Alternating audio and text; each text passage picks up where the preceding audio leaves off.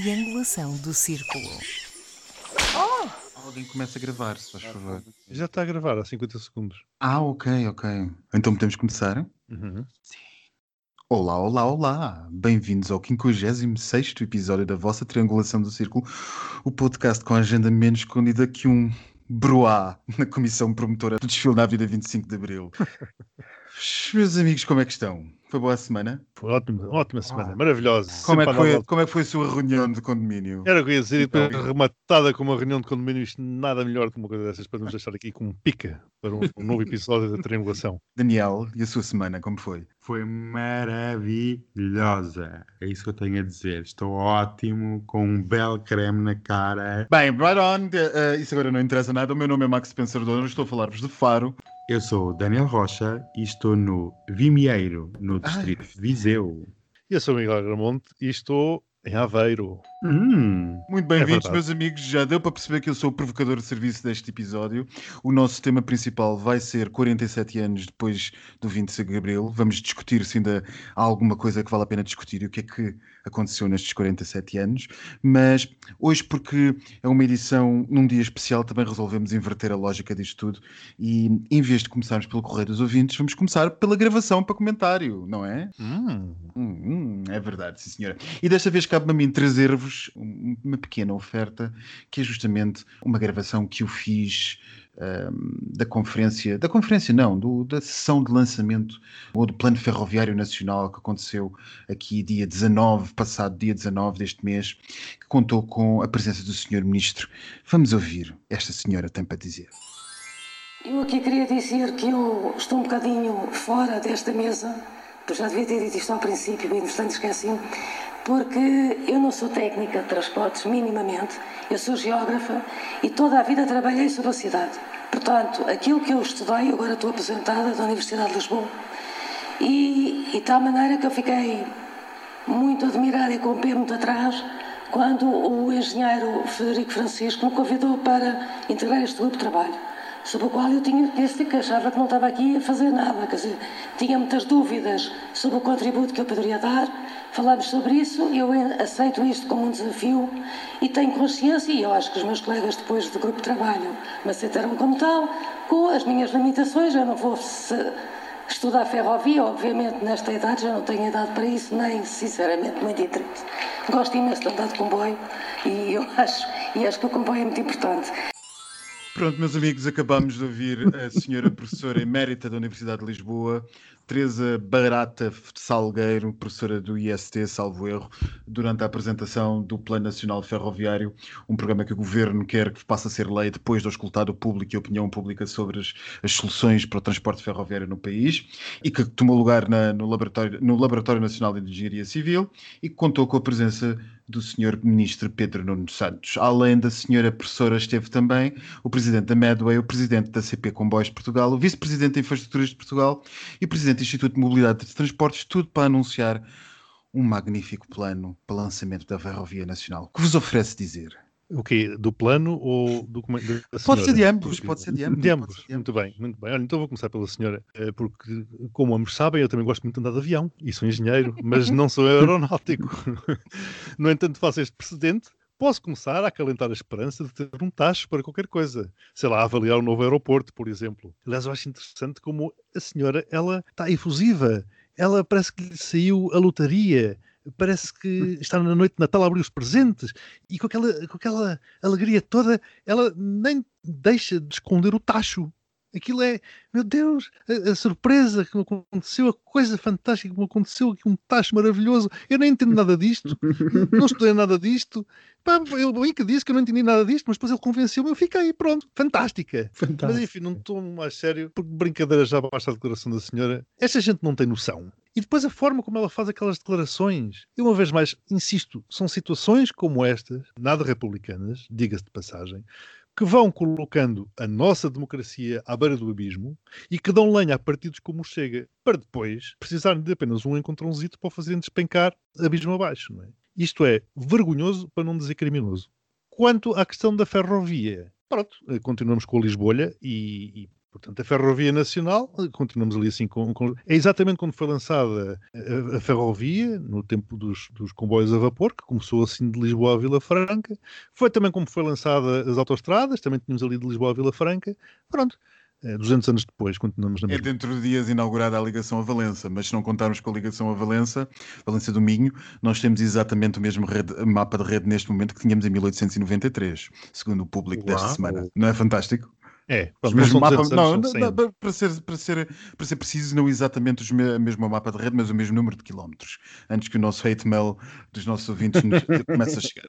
Daniel, o que é que tu achas do, da senhora professora emérita geógrafa que, formada em urbanismo, não percebe nada de comboios, mas até gosta de andar? Eu também gosto de andar de comboio, gosto muito, sempre gostei. É muito mais, é um meio de transporte muito mais livre e mais igualitário, porque não existe um scan antes de entrar e qualquer um pode entrar. Bem, eu ah, quando... ela não anda de comboio há muito tempo. Se calhar não. Eu quando ouvi as declarações pensava que era para os apanhados da SIC, mas não. Tive que sentar-me e realmente perceber isto é verdade. A senhora não foi estudar eh, a Ferrovia Nacional, gosta muito de andar de comboio como eu, não é técnica e considera que inicialmente não estava ali a fazer nada. Com razão. Com razão, isso. obviamente. Como o Miguel aqui disse, isto são escolhas que mancham uh, a credibilidade dos políticos nacionais. É da República, a questão é essa. Porque isto é um tema tão importante que deveria ter os melhores técnicos que o país pode oferecer, mas não. Parece que é pedir muito a este governo e aos decisores políticos que metam as melhores pessoas em frente dos projetos. Esta é uma área que vai receber nos próximos anos centenas de milhões de euros e, como tal, exige-se transparência e escrutínio e muito rigor. Desculpa, e depois admiram-se que os melhores técnicos imigram. Exato. Se temos um excelente técnico da ferrovia e, e, eh, que se vê ultrapassado por uma senhora que já nem sequer tem idade para, para aprender aquilo com o qual vai trabalhar. Não, mais, mais do que não ter idade, ela não tem paciência. Ela não tem paciência nem tempo. Eu diria, eu não quero considerar despreciando a vontade do senhor engenheiro Frederico Francisco, coordenador deste grupo de, de trabalho.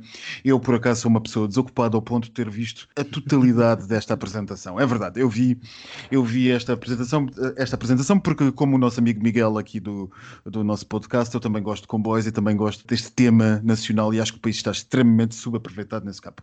Portanto, eh, não faço parte do grupo de trabalho, mas ainda assim eu diria que hum, fiquei curioso depois de ver a seleção da senhora professora emérita, que não põe em causa a sua formação de base como geógrafa e urbanista. Pergunto-me apenas do, do, alto da minha, da minha mestria de sofá quão relevante será isso para a definição de um plano nacional ferroviário, mas não contente, fui ainda investigar o coordenador deste grupo de trabalho, que, uh, pelo que eu vi falar, realmente ele alguma coisa perceberá de comboios, ou pelo menos gosta deles. Mas a formação de base do senhor é Engenharia Aeroespacial, licenciatura, com Fantástico. um mestrado em Engenharia Aeroespacial e com um doutoramento em Física. Não está em causa a sumidade intelectual que o senhor certamente será, claro que é.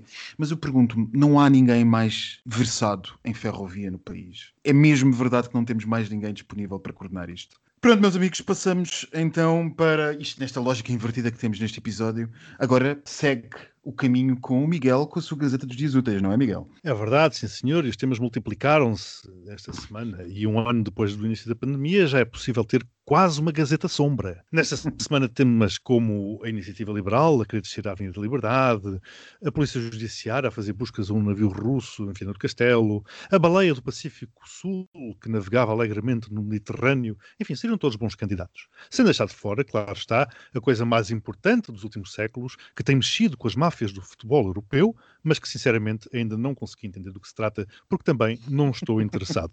não tens ganham... tempo como a senhora. Exato, não é nesta idade. Exatamente. E portanto, até porque acho que eles já ganham o suficiente para merecerem a minha atenção. A Gazeta dos Dias Úteis.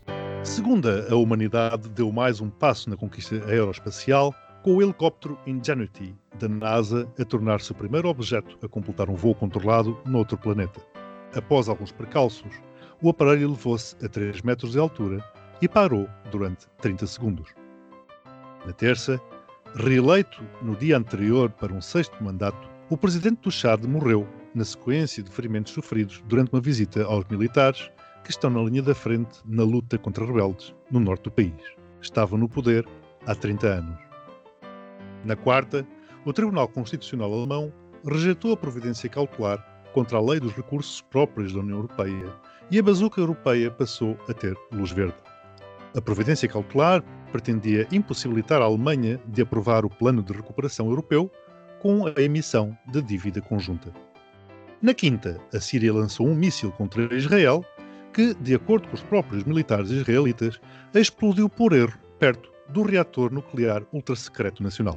Não tendo provocado danos ou acidentes, Israel respondeu com ataques ao país vizinho. Na sexta, Bruxelas deu luz verde ao apoio imediato de 462 milhões de euros à TAP, o pedido auxílio intercalar financeiro, pedido pelo Governo no passado mês de março, diz respeito aos danos provocados pela Covid-19, podendo ser convertido em capital e ser pago à TAP em uma ou várias parcelas. Grande semana, sobretudo para a TAP. Sobretudo para a TAP. Os contribuintes. E para os contribuintes, os contribuintes 1230 de, de, de prejuízo. Bom, adiante. Daniel, o que é que achas de segunda-feira? Segunda-feira, eu, como sabem, eu sou um, eu sou obcecado com a exploração Marcianos. espacial, o marcianos, contudo, eu gosto de tudo que é diferente. Nesta década Devem ser os de- marcianos que estão a interferir no, no teu som. Olha, é a TAP. É um nós, avião. nós estamos a falar mal da TAP e eles vêm aqui Olha, é o Isto é frasquilho. Olá, que não foram os marcianos, não é? Censura. frasquilho está aí a ouvir isto tudo. A outra suburbana vive debaixo da, da rota dos aviões. Opa. Ele cai um pneu na cabeça. Mas nesta década de 20 a humanidade vai acelerar a exploração espacial, em particular em Marte e na Lua, e temos assistido a todas as grandes potências com satélites ou robôs em Marte, e especialmente os Estados Unidos da América, que são o país mais avançado neste campo. Isto realmente é um marco histórico que irá trazer consequências positivas para próximas missões que se aproximam. Estarei aqui para ver 12, 12, 12, 12 pontos. Uh, Eu acho que isto merece, isto não tem muito que se lhe diga, merece 12 pontos, tantos anos depois de. tantos anos e ao mesmo tempo tão poucos anos depois dos irmãos Wright terem feito o seu primeiro voo cá neste planeta. Nós já andamos a pôr maquinetas a voar nos outros planetas, justamente na semana em que o Pentágono admitiu que mais umas imagens que circulam por aí são afinal ovnis que ninguém sabe quem são. Enfim, isto está, está lançado, corre bem. eh, acho que isto merece 12 pontos. Eh, vamos lá ver o que é que os marcianos dizem de, de um helicóptero parar por lá. Só andou 3 metros, mas é qualquer coisa. Olha, eh, por causa disso, eu vou referir aqui o nome de Santos Dumont, porque temos muitos ouvintes brasileiros e convém dizer que Santos Dumont foi efetivamente o primeiro aviador, porque o avião não foi lançado de uma fisga, tal como eles alegam, que aconteceu ao avião do- dos Wright. E, portanto, não, mas é, é uma, é uma, uma briga. É uma questão, é uma questão, é uma questão, é uma questão. muito eh, feroz entre, entre os brasileiros e os norte-americanos, porque realmente aparecem sempre os irmãos Wright, e quando os brasileiros dizem que Santos Dumont foi o primeiro aviador, de facto. Terça-feira. Bem, este senhor estava no poder há 30 anos. Não sei se será muito saudável eh, alguém estar tanto tempo num cargo, mas um, um pequeno ponto em relação aos assuntos do continente africano, que parece que nós estamos muito distantes. Muito alienados do que se passa, e eu tive que ir pesquisar sobre eh, o conflito no Chad e os rebeldes, porque desconhecia por completo. Como isto foi um episódio triste, eh, vou dar zero pontos. O senhor presidente Idriss Déby não é propriamente flor que se cheira, ou por outra, não era propriamente flor que se cheira, e 30 anos de poder eh, alguma coisa sugerem. O muito engraçado desta história é justamente estar a lutar contra a frente da, da mudança e da concórdia no, no Chad, que tem influências justamente nos insurgentes eh, da guerra civil do Líbano, e que eh, o senhor presidente eh, eh, Déby foi justamente eh, eh, formado numa academia para políticos do senhor Muammar Gaddafi, que devem-se também lembrar quem era. Portanto, estas coisas são todas ligadas e de alguma maneira fazem-nos lembrar aquilo que andamos todos muito esquecidos, que para além de toda a geopolítica que por aí abunda, a África não desapareceu e os problemas não param de crescer em África, sobretudo aqui na zona mais próxima da Europa. E vão ser a muito breve trecho questões geopolíticas importantíssimas para o arco mediterrâneo da União Europeia. Ainda que a morte de ninguém implique necessariamente pontos, mesmo quando se é um, um pulhazinho como o Sr. Debi era, há que ressalvar o facto de há muitos séculos provavelmente não tínhamos um líder, um líder a morrer na frente de combate. Portanto, e quando mais não seja, a gente cruza zero com 12 e damos 6 pontos a isto. Muito bem, quarta-feira o Tribunal Constitucional Alemão. Aleluia. Dinheiro para toda a gente. aleluia, irmãos, aleluia. Eu estou muito contente porque eu tenho os painéis solares. Desculpa, Daniela, havia à tua frente todos os painéis solares e o fundo ambiental está dependente de bazuca. Portanto, eu fiquei contente 12 pontos para isto. Olha que eu até fiquei com uma lagrimazinha no canto do olho quando isto fiquei. Ah, é agora. Bem, mas acrescento que este processo ainda não acabou isto foi apenas um, obstáculo importante. O dinheiro é urgente para a economia europeia. Vejamos o caso norte-americano que injetou dinheiro em todo lado e já estão muito mais à frente, economicamente falando, do que o continente europeu. A Europa parece um bocadinho perdida, mas o dinheiro é preciso urgentemente. E isto vamos todos rezar. Habemos bazuca. 12 pontos!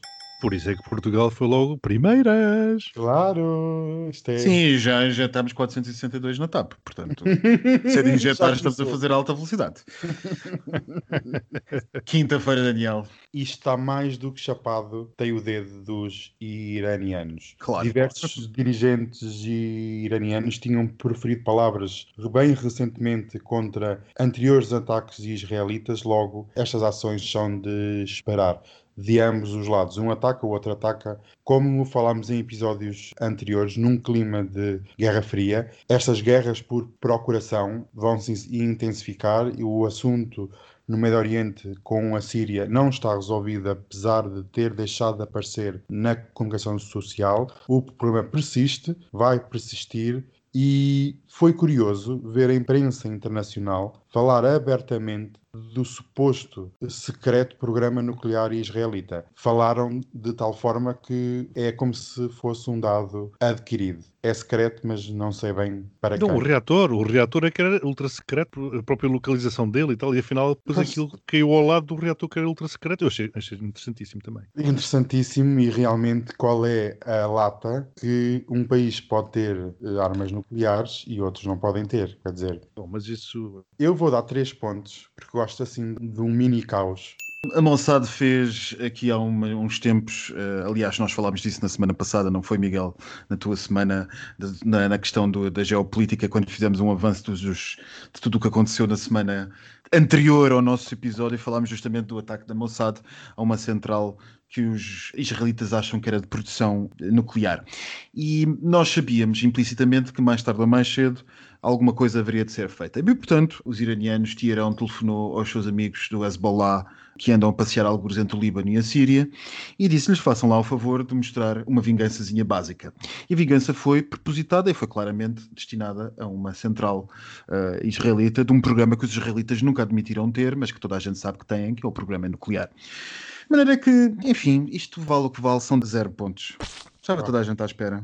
E finalmente, na sexta-feira, eh, pronto, lá vêm os 462 milhões para a TAP. lá vêm eles. Mas aqui voltamos nós mais uma vez a falar da nossa querida amiga TAP. Este anúncio cheirou a desespero. A palavra ajuda imediata demonstra que a situação é grave e parece não ter fim. E na sexta-feira, eh, segundo declarações do ministro Pedro Nuno Santos, disse a verdade é que a empresa está entre a espada e a parede. E posto estas declarações, eu pergunto: então, se está entre a espada e a parede, o mais provável é já estar na espada, o que é que estes 462 milhões de euros vão ajudar? Vão, são 46,2 euros que tu podias enterrar em criptomoedas e não vais enterrar. por exemplo, por exemplo. E, por exemplo. e destes 46, 462 milhões, eu gostaria de saber também quantos é que vão para a Ground Force. Mas pronto. Supostamente nada. Não, eu continuo na minha, eu relativamente. Uh, antes de mais, quantos pontos é que dás, uh, Daniel? Eu só posso dar zero 0.0 vezes 10 vezes 0. É 0. Mas não dás 12 pontos para a TAP? Nem pensar. E ainda por cima vai despedir mais 500 trabalhadores por despedimento coletivo. Amigos, Assim não dá. Uma TAP não, as companhias aéreas, as companhias aéreas estão todas em maus lençóis. A TAP teve um prejuízo de 1.230 milhões de euros. O grupo Air France anunciou que a Air France e a KPLM anunciou um prejuízo de, de 7 mil milhões de euros e a EasyJet anunciou um prejuízo de 1.600 milhões de euros. Anda tudo nestes níveis. A grande questão que fica é se no grupo Air France, que vai levar um, um apoio dos, dos, dois Estados, tem que devolver o dinheiro, e se a EasyJet uh, recebeu apenas um aval do Estado britânico para se financiar. No caso da TAP, nós compramos, compramos e ficámos com a empresa. E eu tenho muito medo, mas mesmo muito medo, que nós tenhamos comprado a TAP É mais um medo que é quase um receio, quase a adivinhar o que é que vai acontecer. Tínhamos comprado a TAP para posteriormente a vendermos, portanto, nacionalizando os prejuízos, privatizando os lucros. Isso já aconteceu quantas vezes? Com, com Quantas vezes na TAP? Não sei, não faço a mínima é ideia. recorrente. Mas é isto uma recorrente. tónica do país, é recorrente no país. É Depois, re... quando Ele é nas- PSD chegar ao governo, vai privatizar e depois vem o PS e nacionaliza e depois andamos nisto. Pronto, e nós andamos. aqui a pagar. E andamos, e andamos nisto, sinceramente, e andamos nisto, porque as, companhi- as empresas públicas não ficam na área pública até o ponto em que dão lucro, só ficam enquanto dão prejuízo. Zero pontos.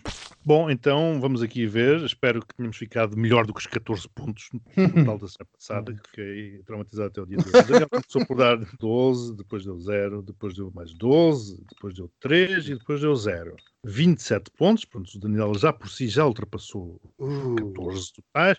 E o Max, 12, mais 6, mais 12, mais 0, mais 0. 30 pontos. Portanto, a Ah. normalidade voltou. O Max deu uma nota ligeiramente superior à do Daniel e no total conseguimos 57 pontos, 57% de uma garrafa de champanhe. Abram as garrafas. Nada mal, nada mal, nada mal, depois da desgraça da, semana passada. Mas, meus amigos, eh, na continuação, e justamente porque invertemos tudo, e agora para o lançamento do tema principal de hoje, e antes de que o comecemos, vamos ouvir o correio dos ouvintes que recebemos do nosso ouvinte, João Duarte. venho enviar este áudio para o correio dos ouvintes com algumas perguntas, mas acima de tudo uma reflexão. Isto devido a uma situação que aconteceu hoje de manhã. Ora, eu trabalho numa IBSS, para quem não sabe, quer literalmente dizer Instituição Particular de Solidariedade Social. Na minha instituição, nós basicamente tratamos de rendimento social de inserção, pessoas carenciadas ou sem abrigos. Eu estava a trabalhar hoje e quando saí para fazer uma pausa, passei por um grupo de utentes, cerca de, de 6 ou 8 utentes, onde reclamavam justiça de uma maneira irónica. Basicamente, encontravam-se indignados com a não condenação de Sócrates e que, se fossem estes roubar, que seriam imediatamente presos. Não é esta a questão que eu quero levantar, mas sim a solução que estes apresentaram, votar naquilo que mudaria o rumo deste país e o rumo dos corruptos. André Ventura, líder do Partido Chega. Ora, e entra a parte da reflexão, seriam estes utentes os primeiros a ser degolados por um partido de extrema-direita ou direita num governo. Aliás, todas as políticas de ajuda foram reforçadas, criadas ou pelo menos reivindicadas por governos de esquerda e não por governos de direita. Parece que estamos, de um certo modo, novamente a entrar no século XX. Será que também podemos atribuir, de um certo modo, alguma culpa aos mídia, analistas políticos ou até mesmo podcasters, como o vosso caso, pela suposta publicidade a este suposto salvador da pátria? Cada vez mais começo a perceber que deixamos de ver a classe média a carregar o Chega e ter a classe pobre a querer carregá-lo como fosse essa a verdadeira grande mudança que realmente trouxesse felicidade à vida deles. Como homem de esquerda, também tenho uma ligeira concepção que é difícil trazer alguma educação, educação política, perante estas situações. Então a minha reflexão é essa. Entramos, de um certo modo, novamente no século XX. O que é que será que isso trará para nós? Beijinhos. And now, o tema principal. Bem, meus amigos, fazemos hoje 47 anos sobre o 25 de Abril. Estamos à beira de meio século de democracia neste país. Algumas das reflexões que ouvimos fazem bastante sentido no tema que hoje vos trazemos. E este povo que tem quase 50 anos de democracia estará cada vez mais fascinado com o Chega, Miguel? Estará cada vez mais fascinado com o Chega, mas isso também é normal e também não é exclusivo de Portugal. O João Duarte pergunta, a essa altura, se a culpa é dos mídia e, e até inclui alguns podcasts. É o Daniel, de certeza, é o Daniel. É o Na Daniel. questão da, da publicitação ou da publicidade de partidos como o Chega, a questão, enfim, é sempre a mesma, quer dizer, é preso por ter cão e preso por não ter. Porque se não falamos, eles continuam a crescer, se falamos, eh, é, é porque falamos. Eu acho que deve ser falado, deve ser exposto, quanto mais não seja, para depois nós podemos dizer, nós avisamos. Não que sirva de muito, mas pelo menos sempre serve, como muitos dos meus amigos brasileiros, a dizerem, eu avisei, para não votarem naquela besta que por lá anda. Ele depois me fala da questão, se estamos a voltar ao século XX, a grande diferença é que agora há uma forma muito mais eficaz de passar as mensagens, que são as redes sociais, que no início do século XX não existiam. Mas o que poderá seguir-se é exatamente o mesmo, que são as crises que aconteceram no seguimento deste tipo de populismos eh, no início do século XX. Depois ele fala também da educação política. Oh, meu filho, isto é assim. A educação política ou se tem apetência ou as pessoas vão atrás dela ou não é. Uh, massacramos as pessoas e damos marretadas na cabeça para eles perceberem o que aconteceu ou, ou obrigar as pessoas a educarem-se politicamente em vez de assistirem programas como o Big Brother, que a coisa vai lá.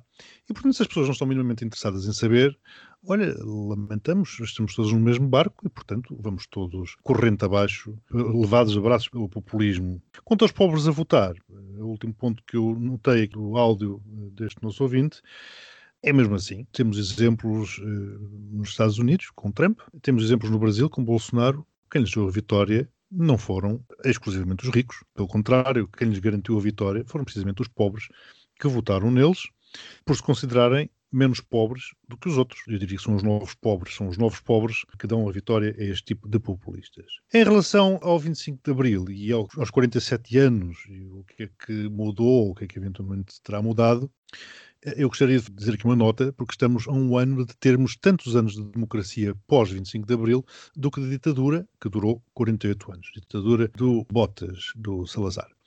No entanto, o impacto da destruição é sempre muito mais profundo e mais rápido do que do o que da, da construção, recuperação, claro. não é? Exato. Portanto, o que eu quero com isto dizer é que as feridas de 48 anos de uma ditadura atroz, que nos arrastou para guerras nas colónias africanas, o nosso Vietnã, e que levou a população à pobreza extrema, seja financeira, seja, seja espiritual, não se repõem em 48 anos de democracia. Portanto, muito menos de uma democracia de um país periférico. País periférico assim desejado por Salazar, orgulhosamente sós e de costas voltadas para a Europa.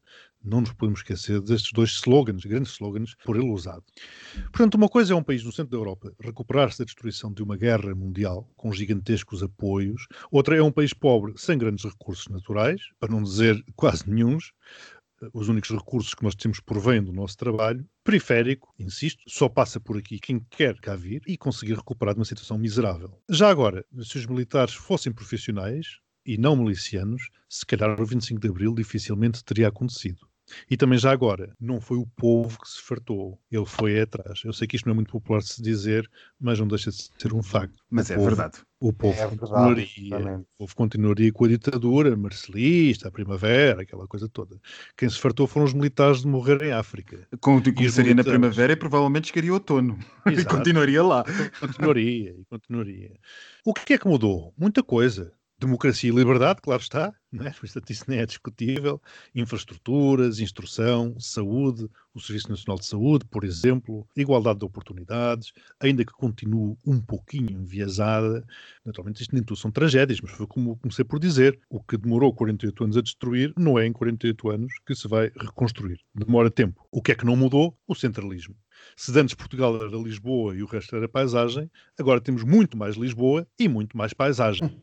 Este centralismo da Lisbolha faz com que tudo seja sugado para a capital. E eu continuo a dizer que é um modelo terceiro-mundista e autofágico e que, acima de tudo, é potenciador da tão na moda corrupção. Porque está ali o pessoal todo, nos jantarzinhos, aqui e ali, conhecem-se todos, são todos amiguinhos, É e naturalmente isto é um para baixo. caldo.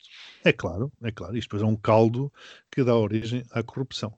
Finalmente, para terminar, há praticamente 100 anos que essa de Queiroz, autor por quem eu aprendi a desenvolver uma devoção, confesso que no liceu lhe apanhei um ódio desgraçado por causa dos maias, mas que após vários anos ultrapassei, escreveu A Capital. Estávamos em 1925. Quase 100 anos depois, o retrato continua válido.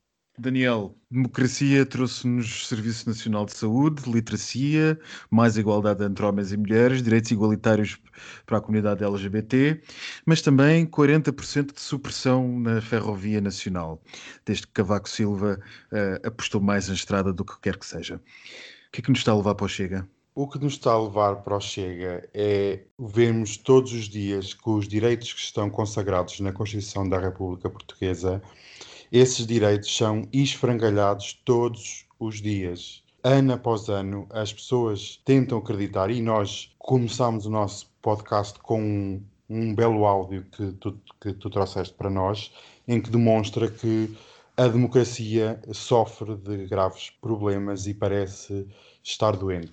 E até esta semana eu vi uma sondagem no Expresso em que 40% das pessoas considerava que a democracia tinha graves defeitos que não as conseguia evoluir como sociedade. E eu queria me focar aqui num direito que está consagrado na Constituição, que é o direito à habitação, que foi uma das grandes conquistas da Revolução de 74. E este tema assume uma particular importância uh, no discurso das pessoas que estão frustradas, estão fartas e cansadas de um sistema político que andou a dormir neste tema. Nós sabemos que nos últimos anos a questão da habitação tem estado na ordem do dia e, mais uma vez, esta semana também saiu dados do Instituto Nacional de Estatística em que falava que em certas zonas do país o custo com a habitação, seja a habitação própria ou arrendamento, tinha um peso de cerca de 70% do rendimento mensal. Isto, sejam que tipo de famílias forem, é um rombo total e as pessoas não vivem, sobrevivem. E quando temos um discurso super populista e fácil de dizer que vamos resolver as situações, as pessoas ficam mais permeáveis a ouvir um discurso que é diferente daquele que estão a ouvir todos os anos.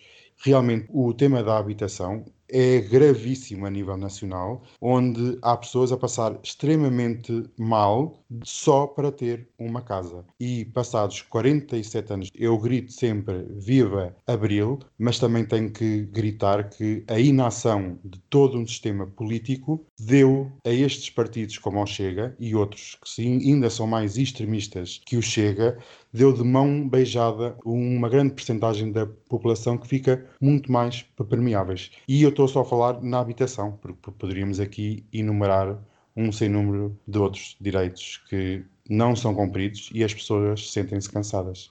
Nos últimos anos, o salário mínimo nacional subiu 45% nos últimos, eh, nos últimos oito anos, eh, face aos, aos anos uh, transatos da crise da dívida soberana. O salário mínimo disparou 45%, ou estará a disparar agora para níveis que já são 45% superiores ao que tínhamos há uns anos. E não obstante todas as crises, o que é facto é que a pobreza tem reduzido de alguma de uma forma continuada, com altos e baixos, naturalmente, em função das referidas crises, mas tem reduzido no país de uma forma continuada continuada. Daquilo que vocês dizem, parece haver um problema de igualdade de oportunidades e justamente de reconhecimento do mérito. Se calhar os nossos ouvintes da Iniciativa Liberal, alguns que ainda nos restam, concordariam com o que eu estou a dizer. Mas porquê que pessoas na fila da comida de uma IPSS, segundo o nosso ouvinte, dizem que vão votar no Chega? O Chega nunca falou para elas? Falou claro, falou. O Chega fala todos os dias para elas, fala todos os dias para essas pessoas, que são pessoas revoltadas com o sistema e assim que encontram um partido que se diz contra o sistema, tem ali um match perfeito. Elas são revoltadas contra o sistema, a culpa é do sistema, o outro partido é contra o sistema, portanto é naquele partido que vão votar. É tão simples quanto isto. E então onde é que fica a narrativa do 25 de Abril do povo ser sempre inteligente? Mas quem é que disse que o povo era sempre inteligente? É uma, uma narrativa romântica. Pois, mas isso agora, não é? O povo inteligente. Cara à esquerda queimar... e à extrema-direita. Mas o povo inteligente. Isto é uma provocação. Galileu, eu sei. A minha, função, sei. a minha função é ser provocador. Eu sei, eu sei, eu sei. O Daniel falava da questão das democracias, não era? Que havia gente que dizia, houve uma sondagem que dizia que a democracia tinha uma série de defeitos. Pois claro que tem. A questão é qual é que é o sistema melhor. Pois naturalmente que tem. Tem defeitos, tem custos. Outro dia já não sei quem é que protestava com o dinheiro que se gastava com os políticos ou com o Presidente da República, às vezes dá para aqui e para ali. Mas, então, mas o que é que queriam? Ou resolve-se como Pedro Passos Coelho resolveu a andar em económica nos aviões? Isso sim é que é o populismo. É ridículo. Que é ridículo, não é? Presumo que já deva ter uma coluna no novo jornal, naquele o semanário que faz o observador parecer de centro-esquerda. Exatamente. Uh, bem, isto o tempo já vai sendo muito, mas uh, para desafio final, como é que imagina os próximos 50 anos? Os próximos 50, não, os próximos 47 anos de democracia neste país. Miguel, queres começar tu? Isto é uma pergunta difícil, meu Deus. Ah, deixa, deixa, como, deixa é me aqui, como é que imagino? Estamos ou, quase ou... à beira de meio, meio século. Isto é, é, é... o problema é que isto está tudo tão interligado a nível internacional que a partir de certa altura deixou de ser uh, possível falar-se no rumo de um país. Quanto mais não seja por, por, questões da União Europeia, por exemplo, mas não só, mas no rumo de um país, para se falar uh, no rumo quase do mundo inteiro, ou pelo menos do mundo ocidental, naturalmente.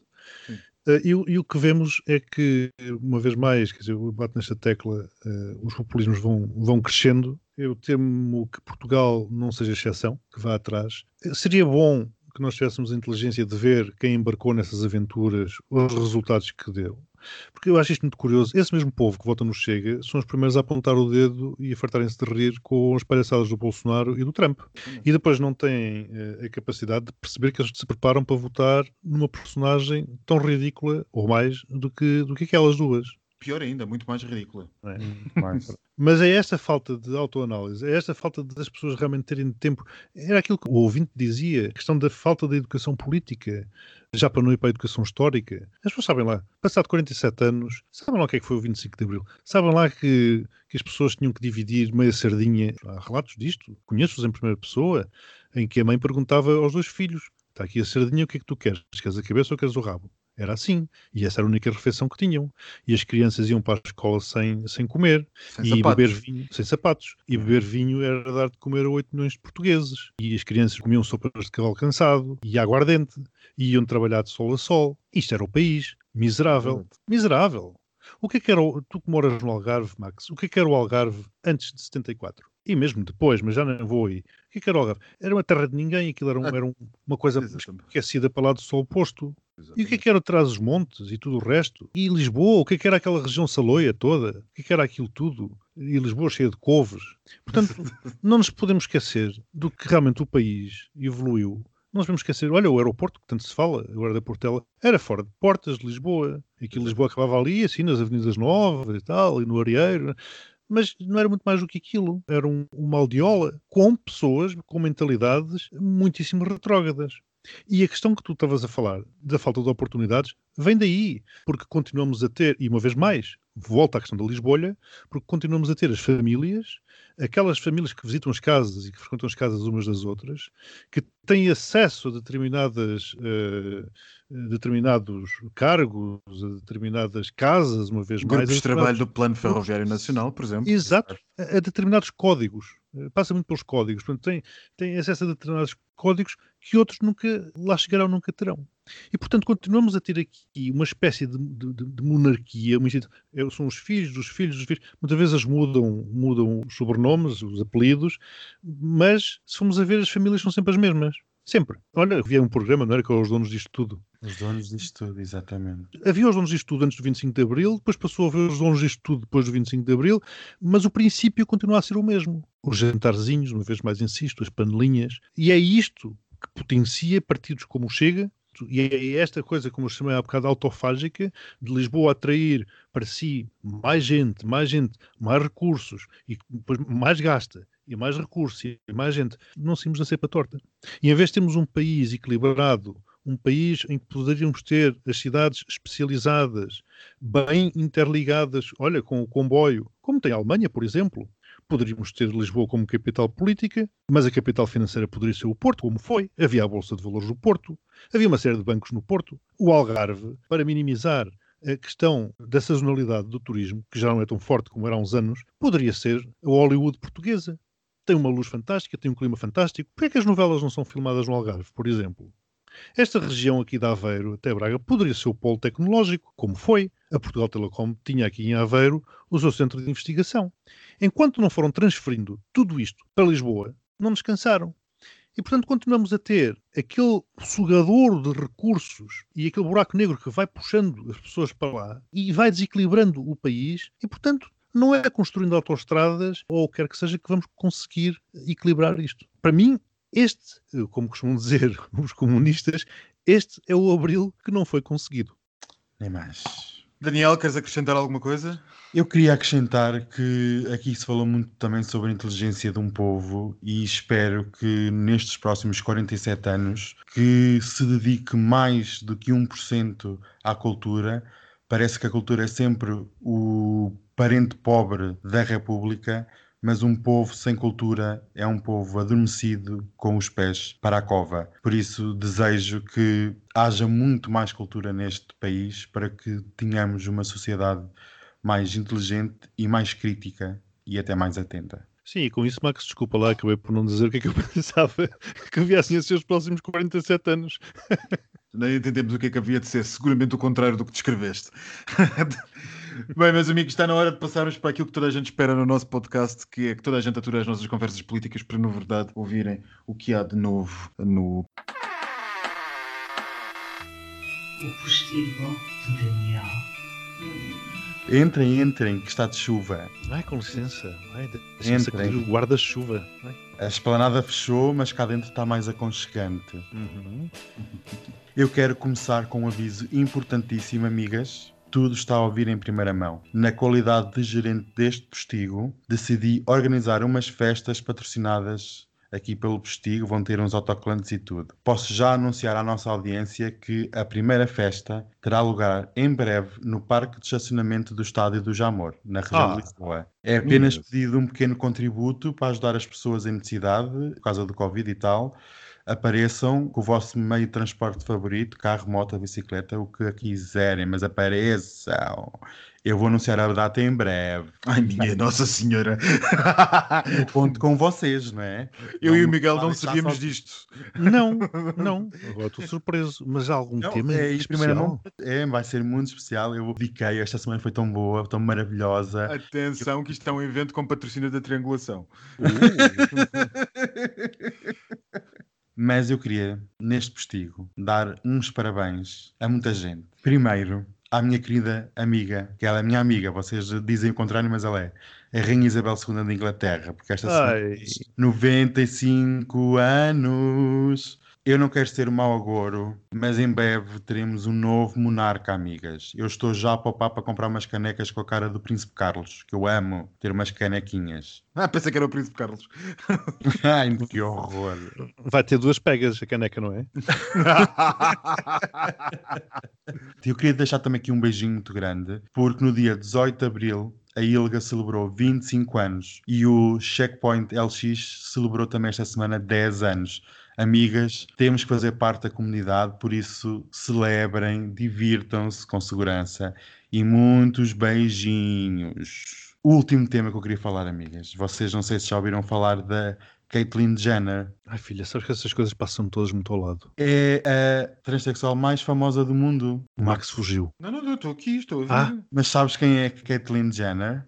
Não, É a Oh, transexual peguem já mais no famosa Google. do mundo. Tem o Google ligado. já estou lá. Já está atualmente Kathleen. É com TH. Ah, ela vai, ela vai candidatar-se a governadora da, da Califórnia. É essa a notícia, amiga. Ah, Isto amigo. agora, é essa a notícia. É uma das transexuais mais famosas do mundo. Enfim, Ah, vai. claro, Keeping Up with the Kardashians. Claro que tu tinhas que Oh, saber disso. Eu e o Miguel oh, não. Amigas, não bastava a duquesa Kátia, a mulher do nosso querido Haroldo, querer ser governadora do estado da Califórnia. E agora vem a Kathleen, também quer ser a futura governadora do estado da Califórnia. Sinceramente, ninguém aguenta tanto estrelato numa só eleição. Ah, Ela esteve na Web Summit de 2017 em Lisboa. What?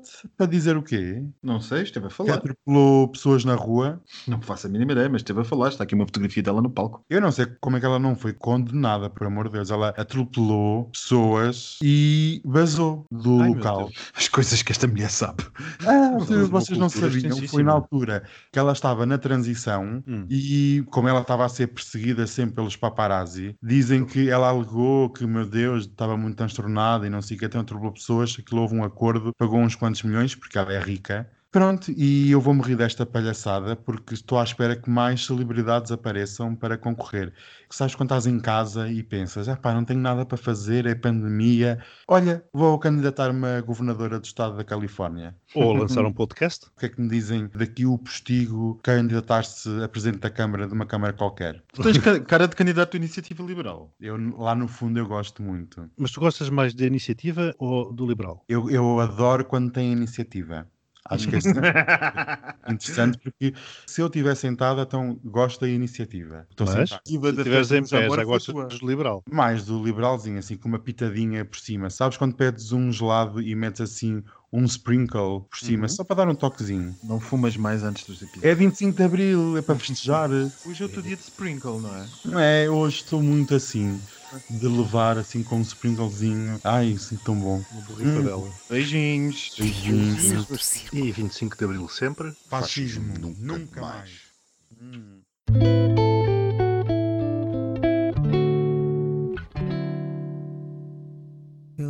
Não sabem que o sonho é uma constante.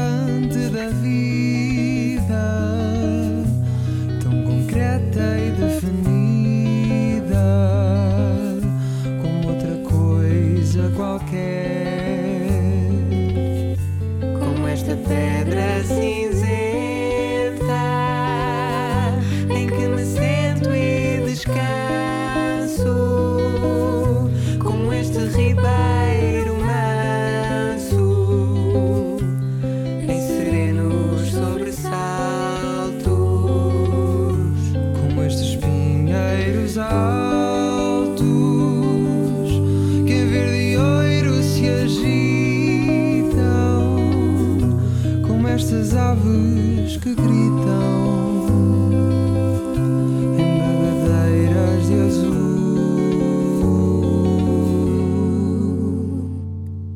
Eles não sabem nem sou.